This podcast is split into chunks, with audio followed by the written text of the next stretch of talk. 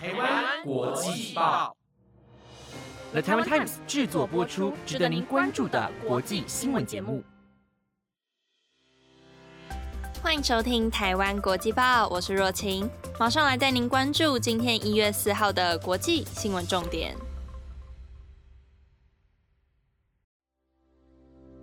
本节目由 Hans 汉斯美食赞助播出。Hans 是一个分享美食的 IG 账号，不论是甜点、主餐点或是饮品，只要你想得到的类型，Hans 都有。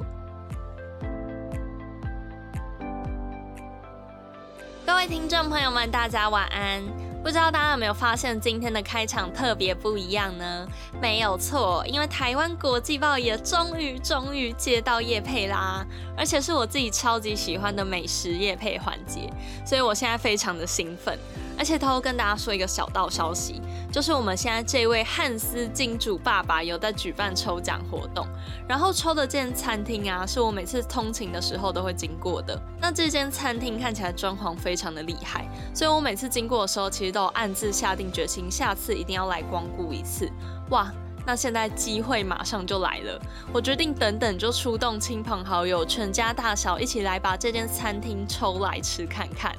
所以我现在只能维持我的最低基本的职业素质，很勉为其难的呼吁大家也快点记得去抽奖哦。但如果忘记了最好，毕竟我就没有对手啦。好啦，没有啦，毕竟抽出的奖券也不止一张，所以除了我以外，也祝福大家都可以中奖。真的是很坚持自己一定要中奖哎，这样万一抽出来是自己的话，大家会不会怀疑是黑箱作业啊？那现在这边跟大家发誓一下，我们绝对绝对秉持公平公正，绝对没有黑箱作业，只是我个人私心希望自己中奖而已。好啦，那今天除了夜配环节以外呢，节目的最后也依然会回答大家今天问的问题哦。那今天问题也很多，所以为了有时间回答所有的问题，现在也先马上就来带大家关注到今天的国际新闻吧。今天要来带大家持续追踪 Omicron 的消息，还要来看到最近水火不容的俄国和美国以及其他三个国家居然联合发表了一项声明，还有非常方便的 Google Chrome 自动储存密码功能居然暗藏危机，这到底是怎么回事呢？如果想知道答案以及更多的精彩内容，那就不要错过今天的台湾国际报哦。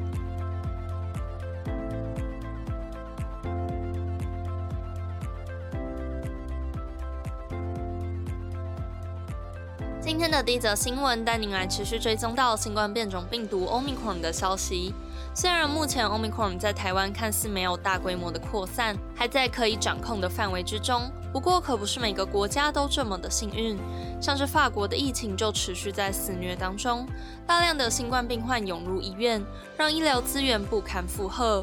大巴黎地区医院也从今天开始即将取消非紧急手术和治疗。空出床位给这些严重的新冠患者。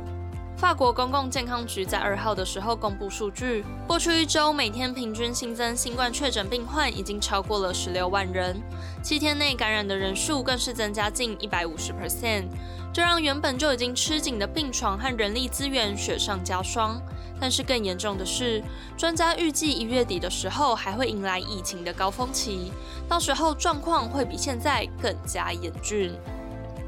因此，巴黎医疗卫生署日前建议医院从今天开始取消未来一周的非紧急住院及手术，以空出病床收治情况危急的患者。但是这只是紧急的对应方法，要解决医疗能源不足的问题，法国就必须先想办法处理近年来的一些公立医疗争议，包含了医护人员的待遇或是病床不足的问题。所以现在也有许多医疗人员都呼吁。总统候选人在竞选的时候，应该要提出公立医疗体系的改革方式，让未来的医疗资源获得最根本的改善。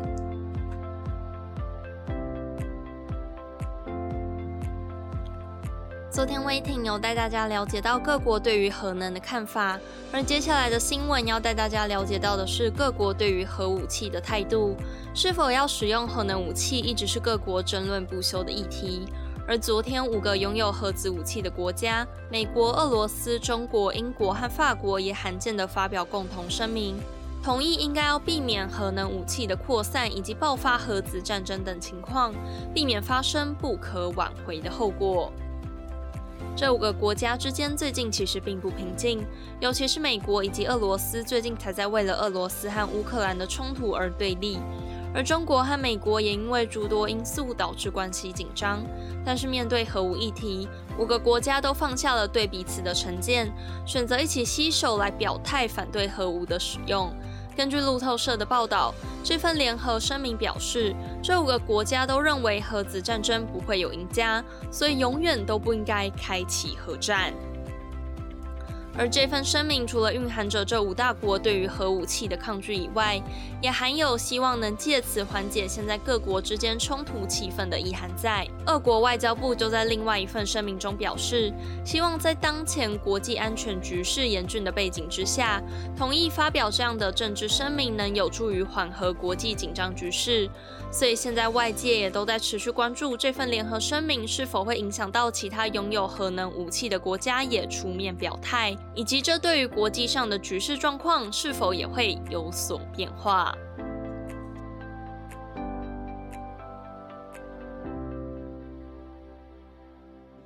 下一则要带您来关心到和经济相关的新闻。由女版贾伯斯之称的美国生计新创公司 The Rainers 的创办人霍姆斯，在先前被指控诈欺等多项罪名，而今天判决结果也出炉了。美国陪审团今天裁定，霍姆斯的十一项罪名之中有四项是成立的。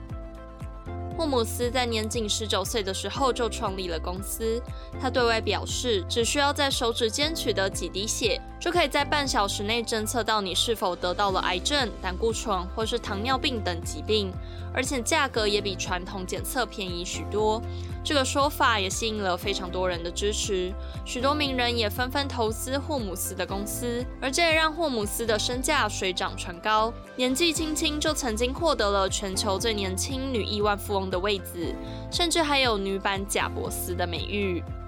不过，这样辉煌的成就在二零一五年的时候遇到了重大的转折。二零一五年，《华尔街日报》开始针对霍姆斯做出一连串的质疑，其中包含了质疑霍姆斯公司旗下的血检结果并不可靠，而且大部分的检测使用都是购买的商用仪器等等。而美国食药署 （FDI） 也随即展开调查。这些事件让这位年轻的亿万富翁在一气之间跌落神坛，不但公司破产，还被指控诈欺罪。而今天，美国审判团的判决结果也出炉了。霍姆斯被指控的十一项罪名之中，有四项是成立的。根据路透社报道，这表示现年三十七岁的霍姆斯将面临最重八十年的有期徒刑。不过，报道也指出，联邦地方法院法官戴维拉判决的刑情很可能会减少许多。而现在外界也都在持续关注，剩下几项陪审团未达到共识的罪名，是否会让霍姆斯面临更久的牢狱之灾。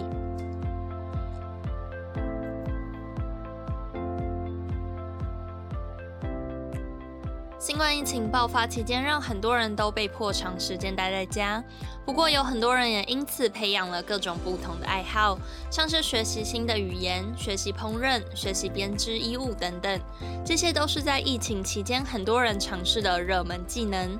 不过，除了这些以外，因为在家的时间变久了，所以手机和电脑的重要性也变大了，导致有一群人趁着这个机会伺机而动。虎视眈眈地盯着大家的电脑，企图窃取重要资讯。而这群不肖分子，就是我们俗称的电脑骇客。之前曾经播报过关于电脑自安的相关新闻，而今天持续要来带大家关注到的是 Google Chrome 的潜在危机。Google Chrome 拥有自动帮你储存密码的功能，如果你按下同意之后登入同个网站，就不用再输入账号密码，可以直接登入。看似非常方便的系统，现在却成为了骇客破解网站的工具。最近在南韩就发生了类似的骇客攻击事件。南韩网络安全服务供应商安博士公司在上周二发布报告中指出，一名远端上班的员工使用 VMP 账户登入公司内部网络，结果被骇客窃取资料。让安博士也呼吁员工，把密码存在浏览器的功能会泄露账户讯息的风险，建议用户不要使用。网络自然专家也证实了，自动储存密码的功能确实具有一定的风险，很容易成为骇客攻击的目标。因此，也呼吁大家尽量不要使用自动储存功能登入重要的网站。毕竟，现在的战场已经不光是会发生在现实世界中，网络也慢慢开启了不一样的战场。所以，最后也再次提醒一下大家，要好好保护手机还有电脑上的所有资讯，不要让你的重要资料有任何外泄的可能。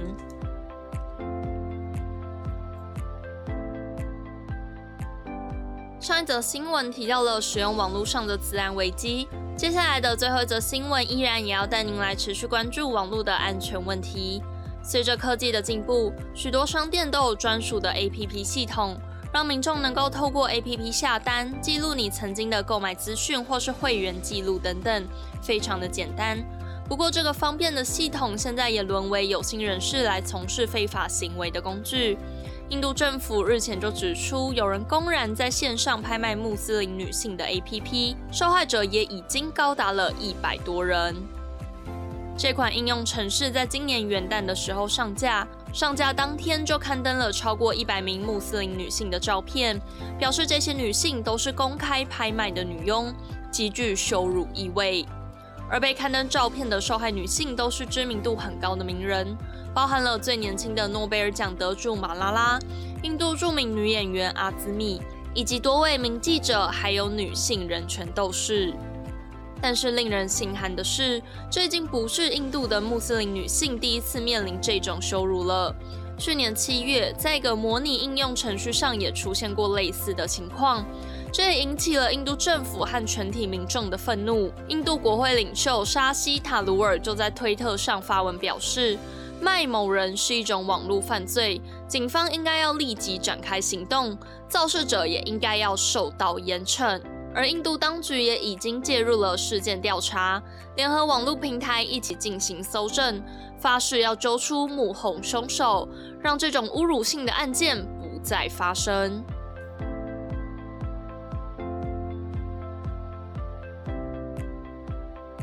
不知道大家对于今天的哪一则新闻最感兴趣呢？都欢迎来台湾国际报的 Apple Podcast、IG 或是 FB 留言，让我知道哦。好啦，那又来到了大家众所期待的你问我答单元啦。跟大家说一下，今天还是有一些问题脱离不了跨年的问题。到底是要问跨年问多久？从新年前问到现在。好啦，但其实我自己也蛮喜欢分享这些关于新年的资讯，因为之前有说过，就是对一个节日非常。就是有冲动，非常喜欢过节日的人。对，好，那今天听众问我的一个问题是，所以我最后跨年到底去了哪里？哦，对，因为 之前其实有跟听众分享过，我跨年还蛮想去很多地方的，像是猫空啊，或是一些比较清幽的地方。但跟各位说一个很打脸的事情，我最后还是跑去了信义区。对，因为今年的跨年，不知道为什么就突然一个心血来潮，想要很近距离的去看烟火，然后想要体验人挤人的感觉。对，所以如果大家听我上个礼拜的音档，就可以装作没有听到，装作我从来没有说过我喜欢去清幽的地方跨年这样子。哎，但可以跟大家分享一个，如果有去信义跨年，或是有在电视上看一零一烟火的人，应该都知道的事情，就是今年的一零一烟火，真的，一开始爆发的时候，真的蛮像一场。灾难的，因为今年雾真的超级大，所以很好笑的是，呃，就是我们倒数不是会喊五四三二一，然后大家一起喊新年快乐嘛。然后我在的那一区啊，就是大家一起本来要一起就是很喜悦很开心喊说新年快乐，然后喊到就是大家前面新年快都很高兴，然后喊到乐的时候就发现不对劲了，因为那个烟火全部都被一零一附近的雾给吃掉，然后大家乐就整个虚下来，整个有点。